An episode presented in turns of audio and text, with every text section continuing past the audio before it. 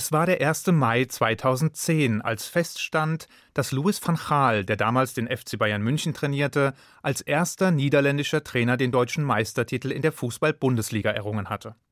Dies veranlasste ihn in der anschließenden Pressekonferenz zu der Aussage, dass er ein wahres Feierbiest sei was die anwesenden Journalisten und Zuschauer vor den Fernsehbildschirmen verblüffte und den Ausspruch geradezu legendär werden ließ, war der Umstand, dass der sonst stets verbissen, griesgrämig und freudlos wirkende Fußballtrainer hier wohl sein wahres Wesen offenbart hatte und dieses in einem erkennbaren Widerspruch zu seinem bisherigen Auftreten stand.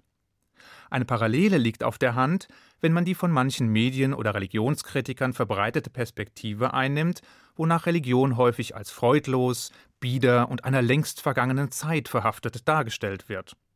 Ernste Gesichter, beklemmende Atmosphäre und Rituale, die dem Menschen die Luft zum Atmen nehmen, sind Assoziationen, die schnell herangezogen werden, wenn es darum geht, organisierte Religionen und deren praktizierte Bräuche zu beschreiben.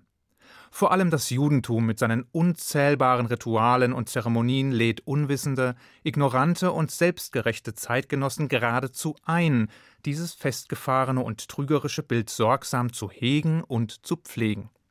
Dabei sieht die Wirklichkeit ganz und gar anders aus. Um es mit Louis van Gaals Worten zu sagen, wir Juden sind wahre Feierbiester. Zugegeben, das Begriffsverständnis des Fußballtrainers dürfte von dem unseren ziemlich abweichen, denn während Meisterfeiern aller Art oft in ausgedehnten Alkoholexzessen enden, zieht der Talmud für unsere jüdischen Feiertage eine andere Definition vor. Danach ist die Hälfte des Feiertags dem Menschen vorbehalten und die andere Hälfte Gott. Der Genuss von Essen und Trinken ist also mindestens so wichtig wie das Studium oder der Gottesdienst. Gleichwohl fällt es uns unter Berücksichtigung dieser talmudischen Prämisse nicht schwer, die Kernaussage zu untermauern. Schon ein kurzer Blick in den jüdischen Kalender, der einen bunten Strauß von Feier- und Festtagen bereithält, reicht aus, um die Bestätigung dafür zu erhalten, dass es Phasen im jüdischen Jahr gibt, in denen wir aus dem Feiern gar nicht mehr herauskommen. Man denke nur an den Monat Tischri, in dem wir uns jetzt gerade befinden, mit den Feiertagen Rosh Hashanah, Yom Kippur, Sukkot, Hoshana Rabbah, Shmini Atzeret und Simchat Torah. Zwar sind nicht alles freudige Ereignisse, sondern es mischen sich im Laufe eines Jahres auch eine Reihe ernsthafte Festtage oder Zeiträume dazwischen, die an historische Tiefschläge und die schwärzeren, traurigen Kapitel der wechselhaften jüdischen Geschichte erinnern. Trotzdem sind die freudigen Anlässe deutlich in der Überzahl, weshalb mit einem Blick auf unseren eng getakteten Festtagskalender bereits das geflügelte Wort nach dem Fest ist vor dem Fest Einzug gehalten hat, welches die Hüterinnen jüdischer Häuser je nach dem zu erwartenden Vorbereitungsaufwand für den kommenden Feiertag mal mit mehr, mal mit weniger Enthusiasmus zum Besten geben. Außerdem bestätigt sich damit die Qualifikation der Kinder Israels als wahre Feierbiester. Just in dieser Woche jedenfalls stecken wir Juden Hals über Kopf im Feiertagstrubel und begehen Sukkot, das Laubhüttenfest. Nur wenige Tage nachdem wir unsere hohen Feiertage und damit eine eher besinnliche, ernste und auf die Überprüfung eigener Handlungen gerichtete Atmosphäre hinter uns gelassen haben, beginnen jüdische Gemeinden auf der ganzen Welt damit, sich für das nur fünf Tage später beginnende Laubhüttenfest vorzubereiten. Und wie der Name schon sagt, steht diesmal eine Hütte im Mittelpunkt des Geschehens. Diese Hütte, von der es im dritten Buch Moses heißt, dass wir sieben Tage darin wohnen sollen, ist eine provisorische Behausung, die aus mindestens drei Wänden bestehen muss und deren Dach mit Zweigen, Blättern, Stroh oder ähnlichen natürlichen Materialien bedeckt wird. Dabei muss allerdings darauf geachtet werden, dass das sogenannte Dach der Hütte diese nicht vollständig abdeckt, sondern lediglich mehr Schatten spendet, als Sonne durchlässt. Jedenfalls sollen bei einem Blick nach oben der Himmel oder des Nachts die Sterne sichtbar sein. Eine Erklärung für diese Bräuche ergibt sich aus dem historischen Kontext, dem dieses Fest entsprungen ist, nämlich der 40-jährigen Wüstenwanderung der Israeliten vor gut 3300 Jahren. In Erinnerung an die Ära der Wanderung, in der keine festen Behausungen errichtet wurden, sondern nur provisorische Hütten, lassen wir diesen Teil der Geschichte unseres Volkes symbolisch Jahr für Jahr wieder Wirklichkeit werden, indem wir uns eine Woche lang in eben solche Hütten begeben. Eine andere Bedeutung erschließt sich bei einem Blick auf das durchlässige, unzureichende Dach der Laubhütte. Dieses soll uns einerseits in steter Regelmäßigkeit in Erinnerung rufen, wie fragil unsere Existenz doch eigentlich ist. wie flüchtig materielle Werte und persönliche Sicherheiten seit jeher waren und auch heute je nach Wohnort und politischer Gemengelage noch sind. Gleichzeitig wird uns bei eben diesem Blick durch das lichte Dach gen Himmel aber auch bewusst, wer schlussendlich für unseren Schutz und unser Überleben sorgt. Seit der Befreiung des Volkes Israel aus der ägyptischen Sklaverei und der anschließenden 40-jährigen Wüstenwanderung bis zum heutigen Tag war es letztlich das Vertrauen in Gott, welches das jüdische Volk mit der Stärke zum Überleben ausstattete.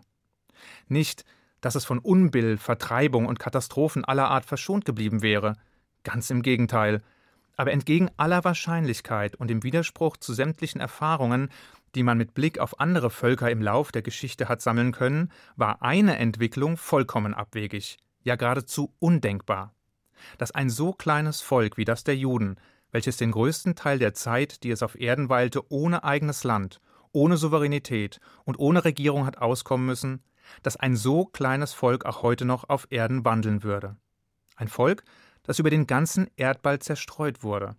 Ein Volk, dessen Angehörige, wo immer sie auch hinkamen und wo immer sie auch lebten, über kurz oder lang unterdrückt, vertrieben und ermordet worden sind. Wenn etwas bar jeder Wahrscheinlichkeit war, dann der Umstand, dass ein so kleines Volk durch die Jahrtausende hindurch überlebte. Dass es die eigene Identität durch die Stürme der Geschichte hindurch verteidigte und nicht, wie man es hätte erwarten können, ja sogar hätte erwarten müssen, zu einer Fußnote in den Geschichtsbüchern wurde. Dass stattdessen selbst die größten denkbaren Katastrophen überstand. Gezeichnet zwar, aber nichtsdestotrotz immer noch aufrecht gehend. Es ist das Vertrauen in den einen und einzigen Gott, das die Juden in aller Welt auszeichnet und dessen sie sich in dem Moment bewusst werden, da sie ihre Blicke aus der unsicheren Behausung heraus und durch das unzureichende Dach hindurch gen Himmel richten. Dass der Laubhütte also etwas Flüchtiges, Provisorisches anhaften soll, hindert uns nicht daran, diese prachtvoll zu schmücken und damit das freudige Element dieses Feiertages hervorzuheben. Wandteppiche, Bilder und Früchte aller Art verwandeln das Innere der vorübergehenden Behausung damit in eine warme, Feststimmung verbreitende Umgebung, die schließlich für sieben Tage zu Wohnzwecken dienen soll. Doch der Wahrheit die Ehre, Zumindest hierzulande gelingt es nur den absolut hartgesottenen, die historischen Erfahrungen des Volkes Israel Jahr für Jahr dadurch wieder lebendig werden zu lassen, dass man, um das Gesetz wörtlich zu nehmen, sieben Tage in der Laubhütte wohnt die große Mehrheit der Juden, die außerhalb Israels oder zumindest in solchen Ländern mit einem zu dieser Jahreszeit unwirtlicherem und deutlich kühlerem Klima leben, zollen dem Umstand Tribut, dass dieses Gesetz einst in deutlich wärmeren Gefilden gegeben wurde und beschränken sich in aller Regel darauf, die Mahlzeiten in der Sukkah einzunehmen. Das tut der Festlichkeit und Freude allerdings keinen Abbruch. Ganz im Gegenteil. Es herrscht eine ganz besondere Atmosphäre, wenn die Gemeinde eng gedrängt in der bunt geschmückten Laubhütte zusammenkommt, sei es nun während des Tages, wenn bei gutem Wetter ein paar Sonnenstrahlen durch das lichte Dach brechen, oder sei es während des Abends, wenn der Vollmond und das Funkeln der Sterne einen Hauch der unendlichen Weite des Universums erahnen lassen. In diesen Momenten heiligen wir den Ewigen und sein einmaliges Schöpfungswerk. Wir sprechen, umgeben von grünen Blättern und dem wohligen Duft verschiedener Früchte, den Segen auf Wein und Brot und danken dem Schöpfer für die Wunder der Natur und die zahlreichen Gaben, die uns zuteil werden. Und dann tun wir das, was wir am besten können. Wir essen, wir singen, zwar nicht unbedingt in perfekter Harmonie, dafür aber umso inbrünstiger, und wir feiern. Vielleicht sollten wir Louis van Gaal, das selbsternannte Feierbiest, mal während des Sukkot-Festes in eine unserer Laubhütten einladen. Er hätte bestimmt seinen Spaß. Ich wünsche Ihnen einen guten Schabbat. Shabbat Shalom.